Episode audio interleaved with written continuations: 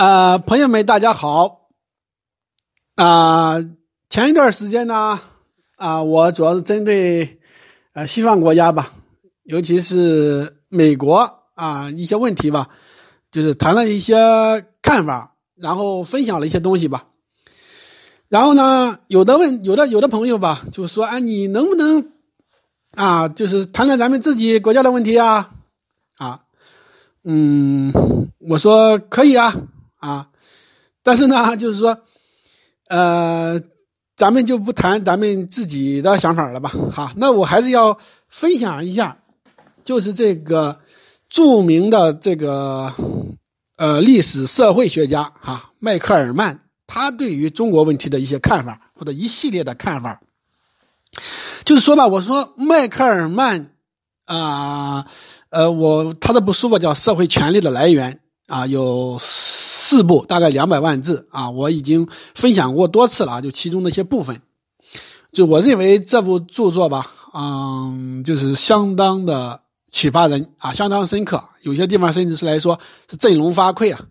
啊！我认为这个迈克尔曼啊，不是浪得虚名，因为他现在认为是自韦伯以来以后吧，就是最伟大的一个。啊，这个社会学家，然后呢，他的这个书吧也写了三十年，啊，就第四卷好像是二零一三年才出版的，呃，功力是相当深厚啊，然后下的功夫也很大吧，啊，就是我看他对美国问题啊，对世界问题的分析都相当的深入啊，就是说他的批判性非常之强，啊，就有的人往往我们中国的人好像就是。把美国的制度和中国的制度做一种黑白的对比啊，要么一个非常白，要么一个非常黑啊，这个这种认知吧是非常肤浅的啊。就是我们来说吧，你看从迈克尔曼这种呃分析框架我里边，我们就可以看到啊，就是说呃这种权力的不平等啊，在民主国家它也是存在的，在不同的民主国家它的轻重也不一样，就像是在所谓专制国家，它这种轻重也不一样。是不是啊？哎，可能就是有些地方，可能专制国家里有一些特别极端的情况，哈，但是在所谓的民主国家里，也存在特别极端的情况，是吧？你比如像像今天的俄罗斯，它这个情况也比较极端，像委内瑞拉呀这些情况。啊，总之吧，我还是特别希望就是大家，嗯，能够来阅读这部书吧，啊，这确实是一部好书啊，我推荐过多次了。嗯，当然了，就是说我读这个迈克尔曼这套书啊，呃，确实就是说关于西方的一些部分吧，世界的部分确实是受益很大。当然，这个书吧我还没有读完，我读了一部分啊。但是呢，当我看到他对中国问题的看法居然也如此深刻的时候，我就比较服气了哈。我觉得这确实。确实是个大家哈，是是是是一个很有思想的人啊，所以吧，我就把这个有思想的人的这个思想吧，给大家简单的分享一下啊，啊，就特别简单的分享一下吧，就是咱们呃，就是主要是几个点啊，几个重要的点，比如说中国革命为何会取得成功啊，这是迈克尔曼。就是说分析了，然后又提出了自己的一些观点，这第一个问题。第二个问题，啊，就是那个改开这个事情啊，改开这个事情，就是说，嗯，他他他的一些问题吧，相关的问题啊，包括就是中国啊，还有就是中国未来阶段的一些事情吧，那一些看法吧。比如说，他说能不能那个治理腐败啊，治理不平等啊，啊，一些这样的问题。啊，还有就是中国对于世界环境的一个破坏性的影响吧。啊，当然它是和美国等量齐观的，认为美国和中国这两个国家，就是说是毁毁毁灭、毁害、破坏这个世界环境的两大祸首吧。啊，他是这样看的。然后还认为就是说，美国和中国一样，就是好像就是自己挖自己的墙角。啊，这就是说，因为不平等特别厉害嘛，然后就是自己挖自己的墙角啊。好，那个我现在就闲言少叙吧。呃，他关于中国问题的这个这个这个专章啊，是集中在第一卷，然后第三卷和第四卷啊，第二卷中基本没有涉及。第一卷中也非常简单嘛，就是大概有两三页啊，其中主要介绍了儒家儒教的这样一个部分啊，也非常简单啊。好，这个古代的这个部分吧，我中国文化的部分。嗯，就是它也非常简单，我就不介绍了吧。嗯，介绍就是说，你比如说到近代以后啊，嗯，他说就是美国这个帝国主义吧，这种兴起吧，啊，跟这个西班牙的衰落有关系。然后呢，他说日本帝国主义的崛起兴起啊，跟中国的衰落，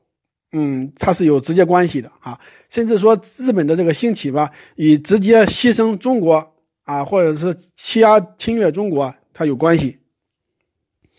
那么我重点，呃，那么我重点就分享呃现代史的部分吧，就是说中国革命的部分啊，它有嗯一个专章吧。你看，就是说他在近代史上、世界近现代史上啊，人类的近现代史上，就是说中国革命。嗯，就是说，它赋予了一个非常重要的地位，啊，就是说中国的这个历史的这个地位吧，就是说也是非常重的啊。你看，他还给了一个专章啊，叫解释中国革命啊。我我读一下他这个，呃，就是说他这个呃章节题目啊，大家就可以看出中国革命在这个里边的权重啊和分量。就是说，你看第八章。是罗斯福新政啊，美国向左转啊。第九章，资本主义民主体制中的社会权力发展。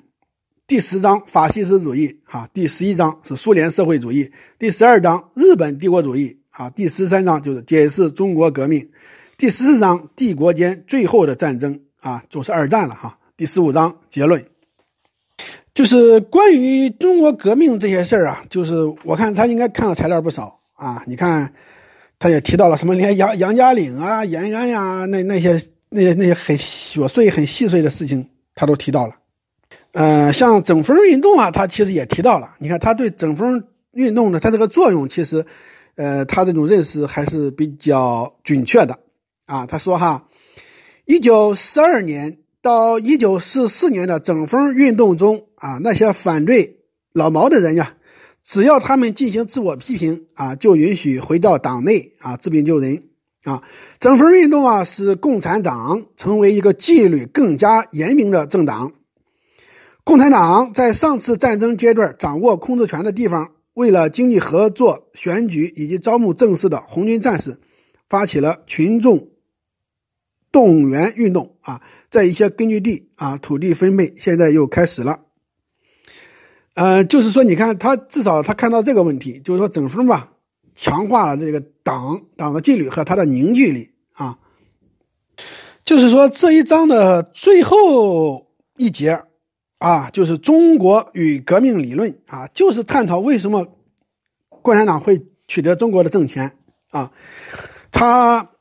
呃，就是说也是他一般都是引入好多人的观点嘛，因为他看了好多的资料，然后就是列举了。很多人的一些观点嘛，很多学者的一些观点，然后对这些观点又进行评析，然后又提出自己的一些观点。当然，他的这个观点我以前也介绍过了。他这个书啊，主要的着眼就是说这个四个四种权利的问题：政治权利、经济权利、军事权利、意识形态权利这四种权利啊，就是在人类人群当中的一种分布分配啊。他主要谈这些问题，或者他的一个框架。所以说，你看，尤其说军事权利，他就认为认识到了，就是说中国革命、中国内战当中军事权力的这种极端重要性。啊，当然了，我以前也也提到了，我说其实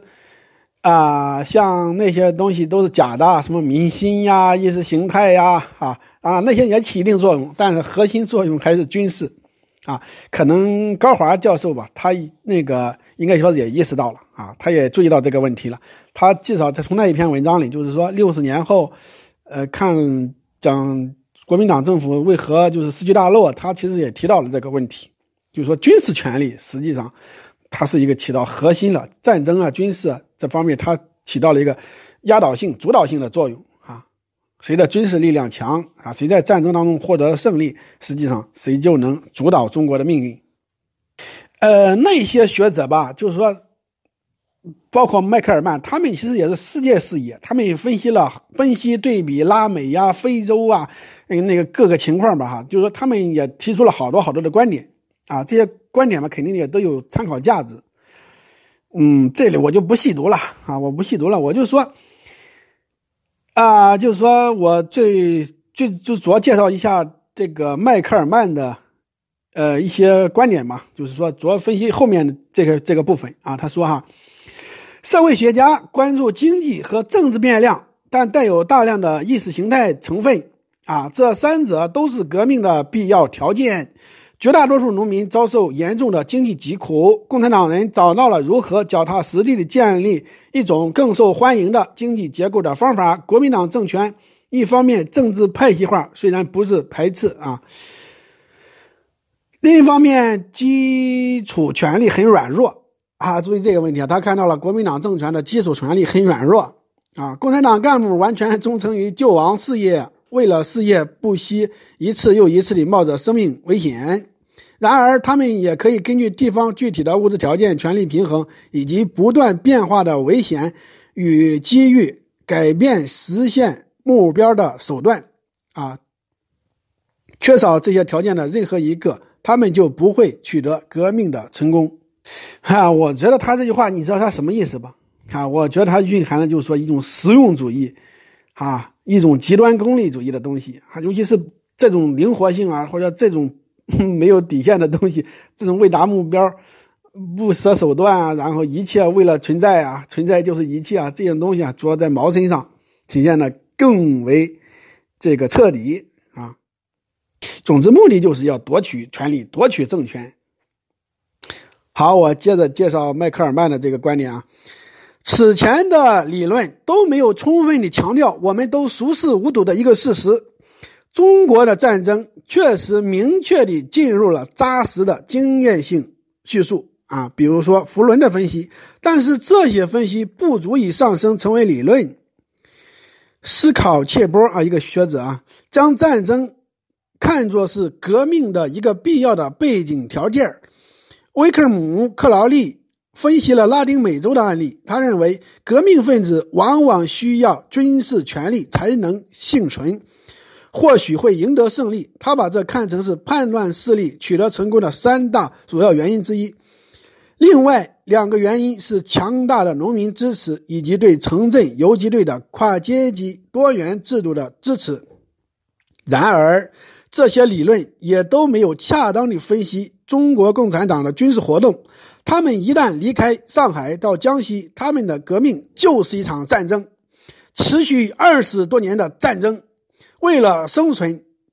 政党必须军事化，其最重要的斗争形式就是军事斗争。啊，你看他这个分析，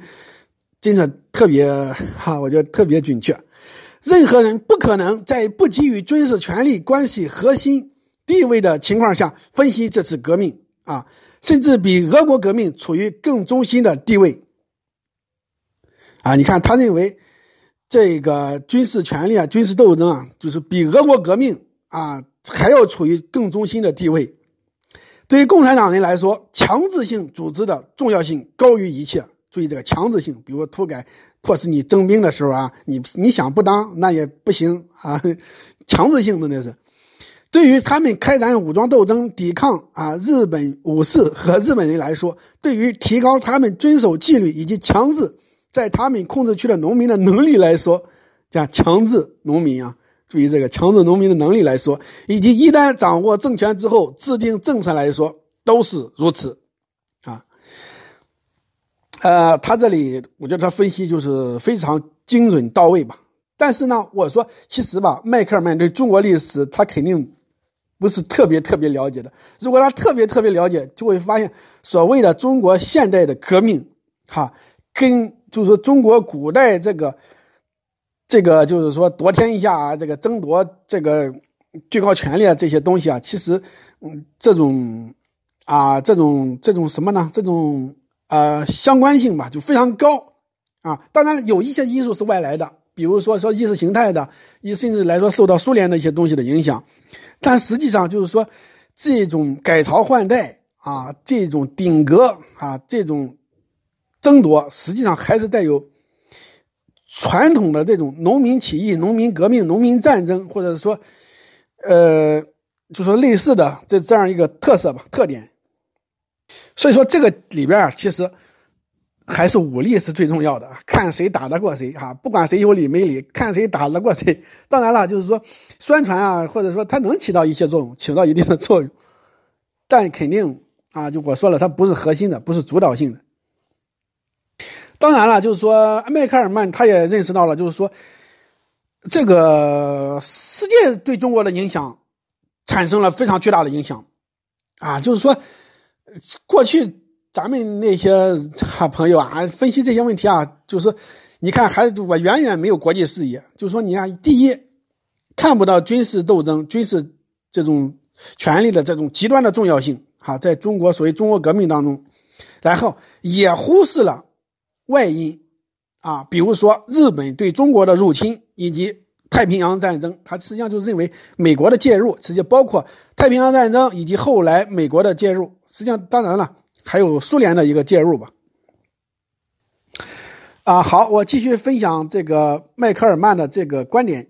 啊，他说没有军事权利啊，共产党人所有的经济、政治和意识形态方面的精明啊，精明啊。都都仍将会 带向失败，将他们带向失败。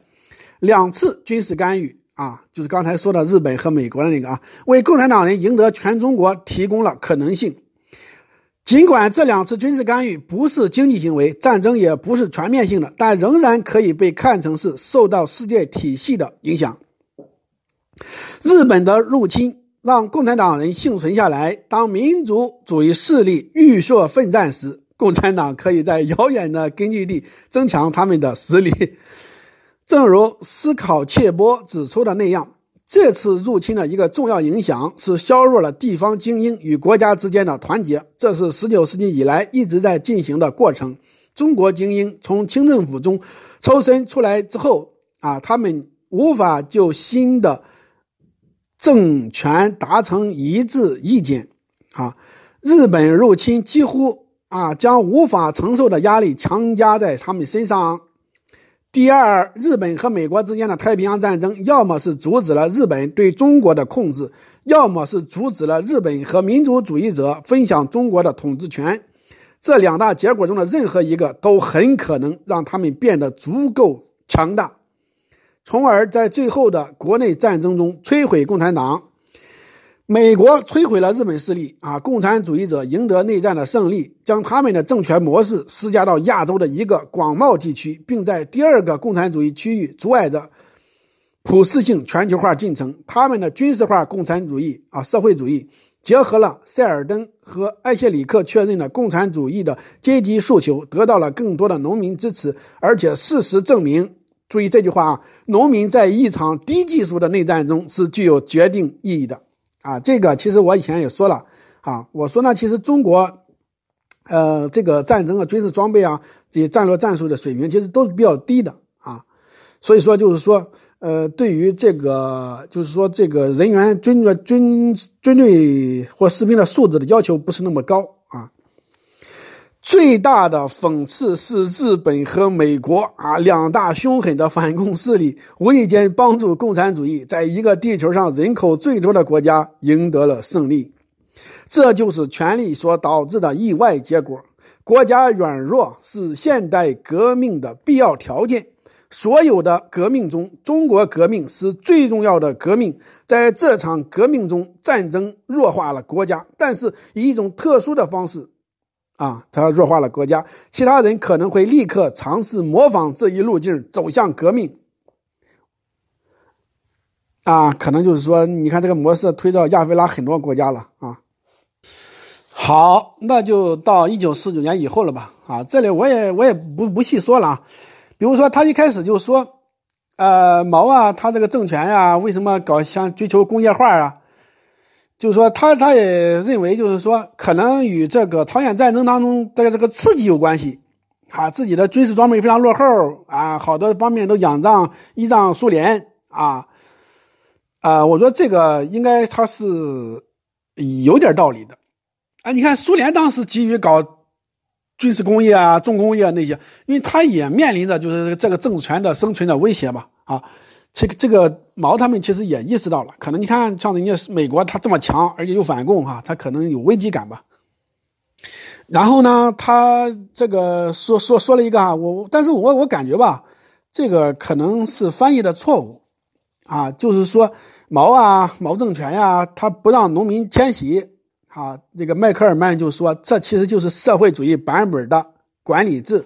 啊，即将农民绑定在土地上。啊，不过我甚至怀疑啊，这个原文很有可能是社会主义版本的农奴制啊，他只是翻译，可能不敢这样直接翻译啊，他可以是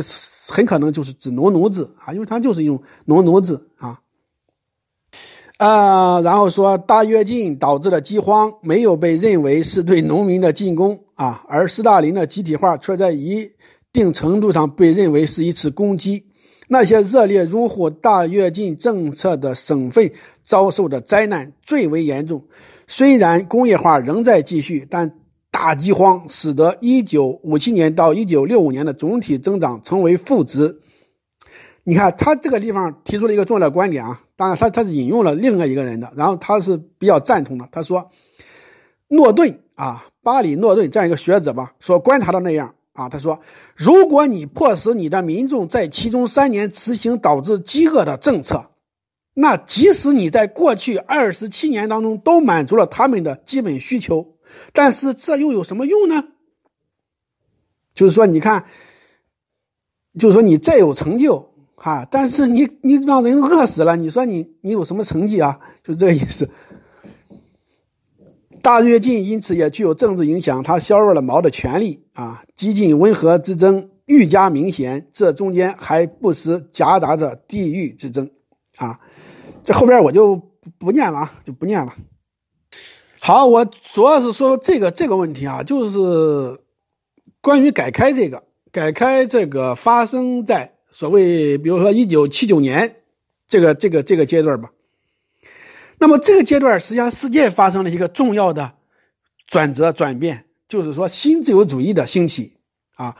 或者说是古典自由主义之一的一个回归吧啊。就是说，你看，在美国里根的上台，英国撒切尔夫人上台啊，就是对世界这种政治经济秩序有一定的冲击。那么它一个主要的特点是什么呢？主要的一个特点啊，比如说所谓的资本。啊，就是全球化啊，他开始就是说投资吧，到一些他觉得能获得更大利润的呃地方去。呃，其实这个问题吧，嗯，啊，我我先我先我先我先解释一下吧，就是说，你看，中国开放了市场，中国有庞大的人力物力啊，然后中国。又有低人权，所谓的低人权优势吧，哈，然后政府又特别强有力，就是说它能够提供秩序，啊，它能够提供秩序，比如说，它能压制工人的反抗，啊，能够迫使这个低工资，然后又有特别有秩序、有纪律，啊，然后就是说能够满足生产的需求，啊，啊，好，这里我要发表一下我的一个观点吧，或者是我的一个认识，就是说，有人认为。哈，就是说全球化吧，它是不能阻挡的，啊，或者说全球化应该以这样的形式，就已经发生的这样形式，来就是说对全世界产生呃影响吧，或者说它就应该是这样的。实际上我说不是，哈，你比如说美国的资本家，美国的这个资本，他会必然到向中国来吗？啊，就追求利润必然要到中国来吗？我说不是必然的，为什么呢？比如说，美国它是一个制造业强国大国，这是以前的嘛。然后就是说，实际上中国呢，中国实际上工人的素质，人的素质是非常低的。就是说，美国它如果就是说强化他的一个教育，强化他的一个社会的合理的分配，那么就是说，首先就是说工人的素质还能提高，啊，然后还有所谓工人对于所谓资本家他的这个就是说这种抗争的诉求，他就降低一些了。然后就只要说，你看，因为高技术工人啊，往往是不可替代的，是很难替代的，哈。他这种工艺，而且传承好多年，你也很难赶得上。就像我说了，德国相对要好一些。为什么德国的制造业，它的比重那么高？然后德国它的这个，呃，就是说它的这个，呃，就是说技术这么发达，然后在高端，哈。美国为什么它就不行了呢？这不就因为美国它实际上自己把自己的人民给放弃了，啊，所以我就说嘛，不教民战，是为弃之，这就是国家责任啊，国家主导思想，国家领导人他们的一个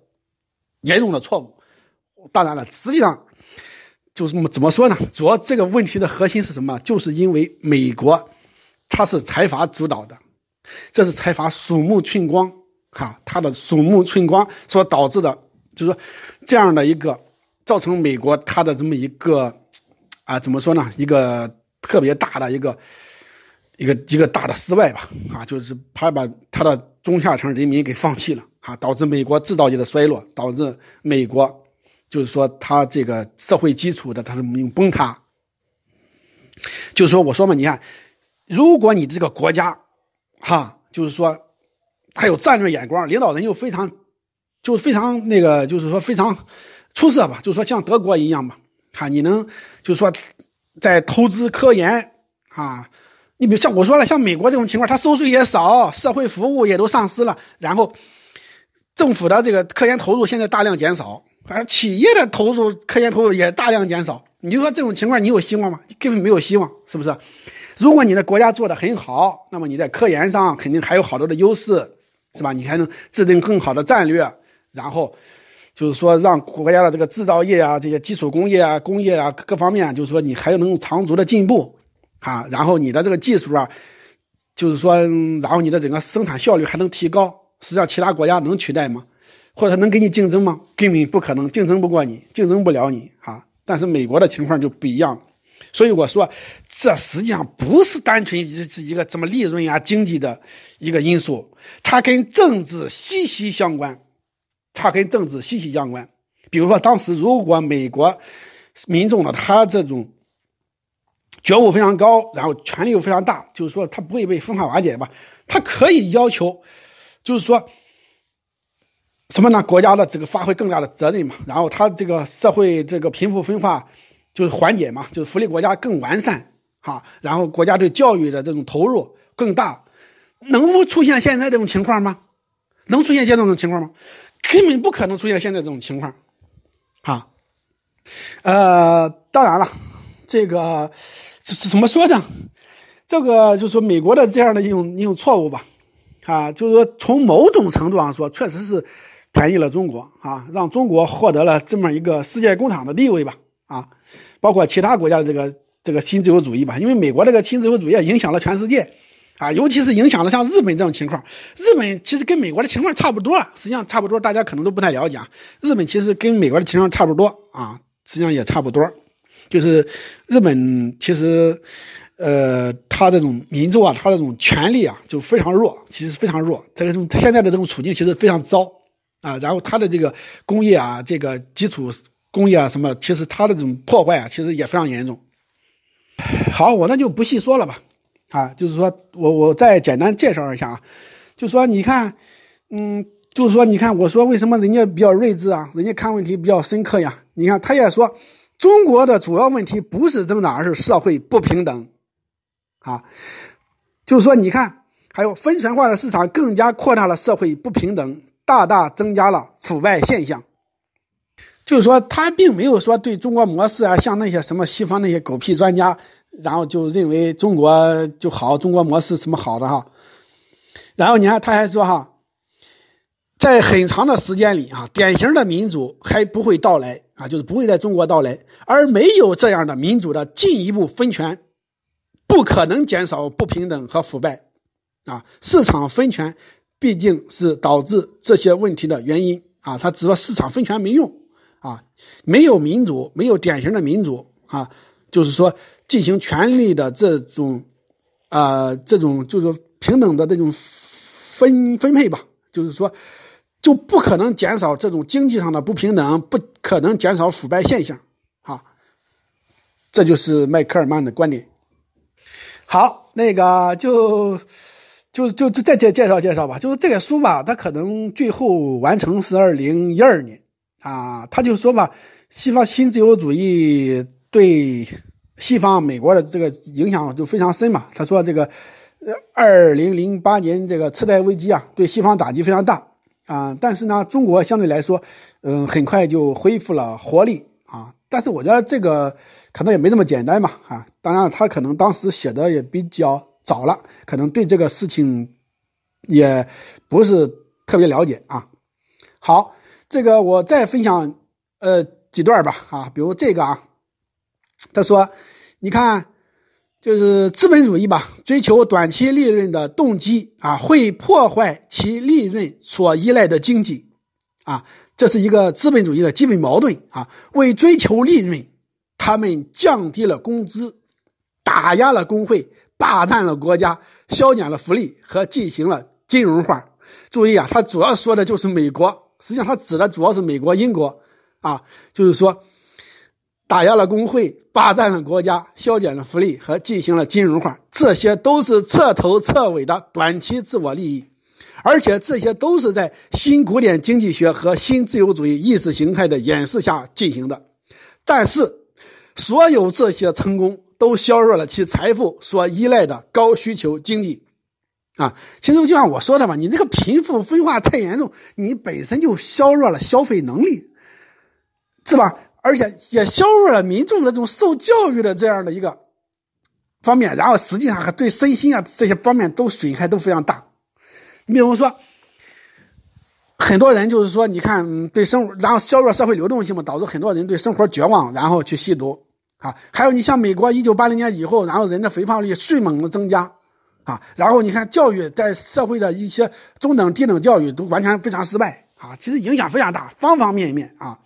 贫富分化，它这个产生啊，它不是一个经济现象，它是政治的、经济的、社会的一系列的不平等造成的。然后，它又对社会人啊各个方面产生这种消极影响。